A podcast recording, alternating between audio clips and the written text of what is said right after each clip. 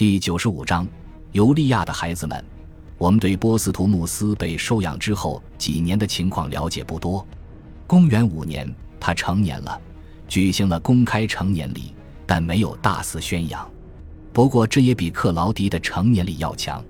借着夜色，克劳迪被匆匆带进复仇者马尔斯神庙，而后又被偷偷带出来。亲人们还没有拿定主意，要在多大程度上将克劳迪展示给公众。波斯图穆斯还年轻。所以他还没有扮演公共角色，也不奇怪。与克劳迪不同，波斯图穆斯健壮而活跃，但我们的史料都说大家对他的性格和智力有怀疑，含糊地暗示他性格凶暴、行为不端，但没有具体说如何不端。值得记住的是，他母亲出丑闻的时候，他还不到十岁，并且亲眼看到他被流放。他的两个哥哥都得到迅速提升，享有广泛赞誉，他自己却没有。或许他开始努力，迫使大家更好的认可他。公元五年，奥古斯都改革了百人会议的投票制度，从最高阶层中组建了十个新百人团，并以盖乌斯和卢基乌斯的名字命名，以纪念他们。这十个百人团最先投票，其他百人团很可能会效仿他们，因为罗马选民喜爱站在胜利者一边。这次改革可能是偶然的。也是让国家机构更顺利运作的努力的一部分，但肯定有利于防止前六年的事件重演。一些野心勃勃的人可能觉得波斯图穆斯是他们飞黄腾达的良机。这个少年可能说了一些不明智的话，或者有不妥的举动，渐渐失去了奥古斯都的信任。公元七年，人们期待十七岁的波斯图穆斯会得到一个公共职位以及某些新建部队的指挥权。率军开赴潘诺尼亚作战，但这个职位被交给了日耳曼尼库斯。波斯图穆斯似乎是逐步垮台的。起初，他遭到训斥，被送往那不勒斯湾的苏伦图姆，他在那里终日钓鱼。随后，奥古斯都正式断绝了与他的父子关系，他不再是一位凯撒，而变回了维普萨尼乌斯阿格里帕。他的生父留下的财产没有归还给他。因为奥古斯都把这笔钱的大部分投入了军事国库，波斯图穆斯为此大声抱怨，尤其是攻击里维亚。于是，最终他被流放到科西嘉岛附近的小岛普拉纳西亚，受到严密监视。古典世界已经散播着这种怀疑：提比略及其母亲急于除掉潜在的未来竞争对手。今天仍然有学者相信这种理论，这可能有一定道理。但更可能的是，波斯图穆斯自掘坟墓。奥古斯都在此事当中，和在其他很多事情中一样，可能受到了妻子的引导。但他亲眼看着这孩子长大，应当对他的天性有很好的把握。有人说，奥古斯都家族愿意容忍克劳迪所谓的迟钝和羸弱，所以应当也会容忍波斯图穆斯的愚蠢或更糟的情况。这种说法是错误的。因为克劳迪不是凯撒的养子，也不被认为是他的继承人之一。波斯图穆斯是元首唯一的外孙，所以在公元四年没有办法轻易的忽略他，除非把他关在什么地方。奥古斯都可能已经怀疑这孩子品行有问题，但希望他改过自新，长成一个沉稳能干的男子汉。波斯图姆斯在被收养之后也没有得到公共角色，这主要是因为奥古斯都的谨慎。而不是提比略或他母亲对波斯图姆斯的嫉妒和猜忌。波斯图姆斯没有进步，于是奥古斯都摒弃了他。塔西佗后来说，波斯图姆斯并没有真正犯罪，很难说是不是他的某个举动促使奥古斯都放弃了他。政治竞争肯定发挥了作用，但史料的判断，他被流放的主要原因是他的性格和人品，很可能是正确的。公元七年。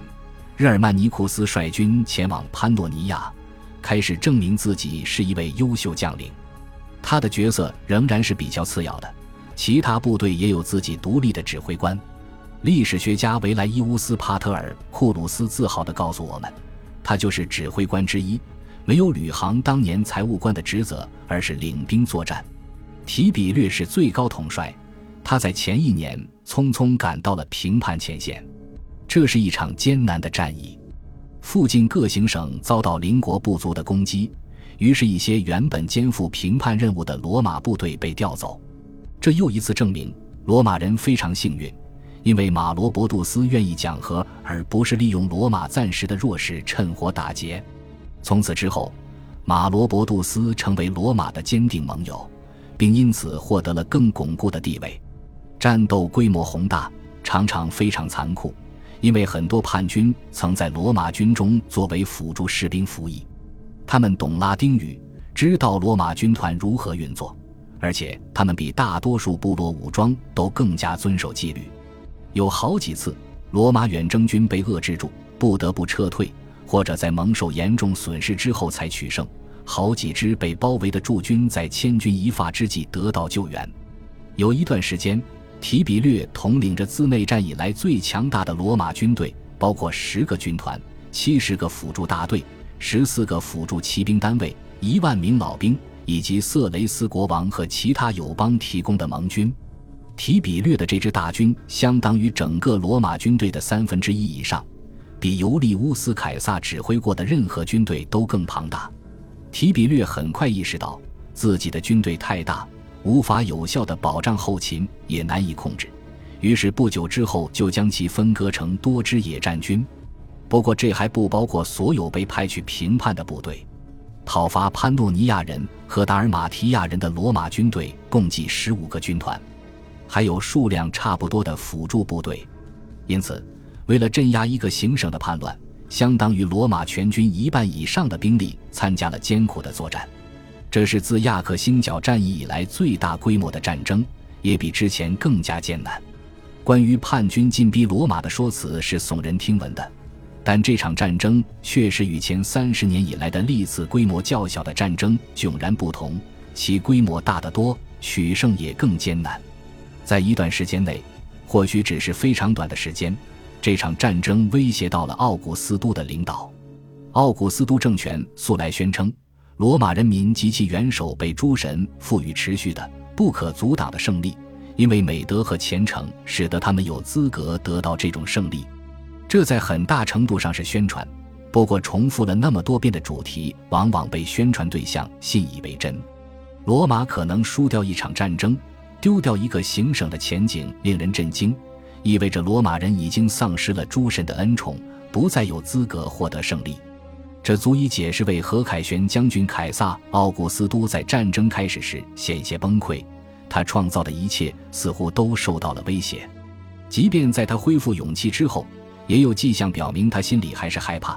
一个表现就是他后来不耐烦地说：“提比略赢得不够快。”公元七年，奥古斯都庆祝了七十岁生日，有很明显的迹象表明他已经非常衰老了，健康在走下坡路。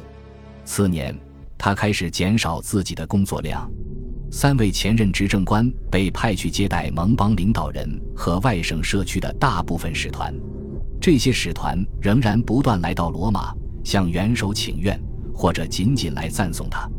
他参加元老院会议的次数大大减少了。虽然他还继续主持司法听证会，但部分会议在帕拉丁山上的家中举行，而不是在公共场所。选举的时候，他不再亲自参加，并表示自己对得宠候选人的支持，而是简单写下他推荐的人的名字，展示给选民。但我们不应当夸大他的虚弱，况且他旧日的坚定还会不时表露出来。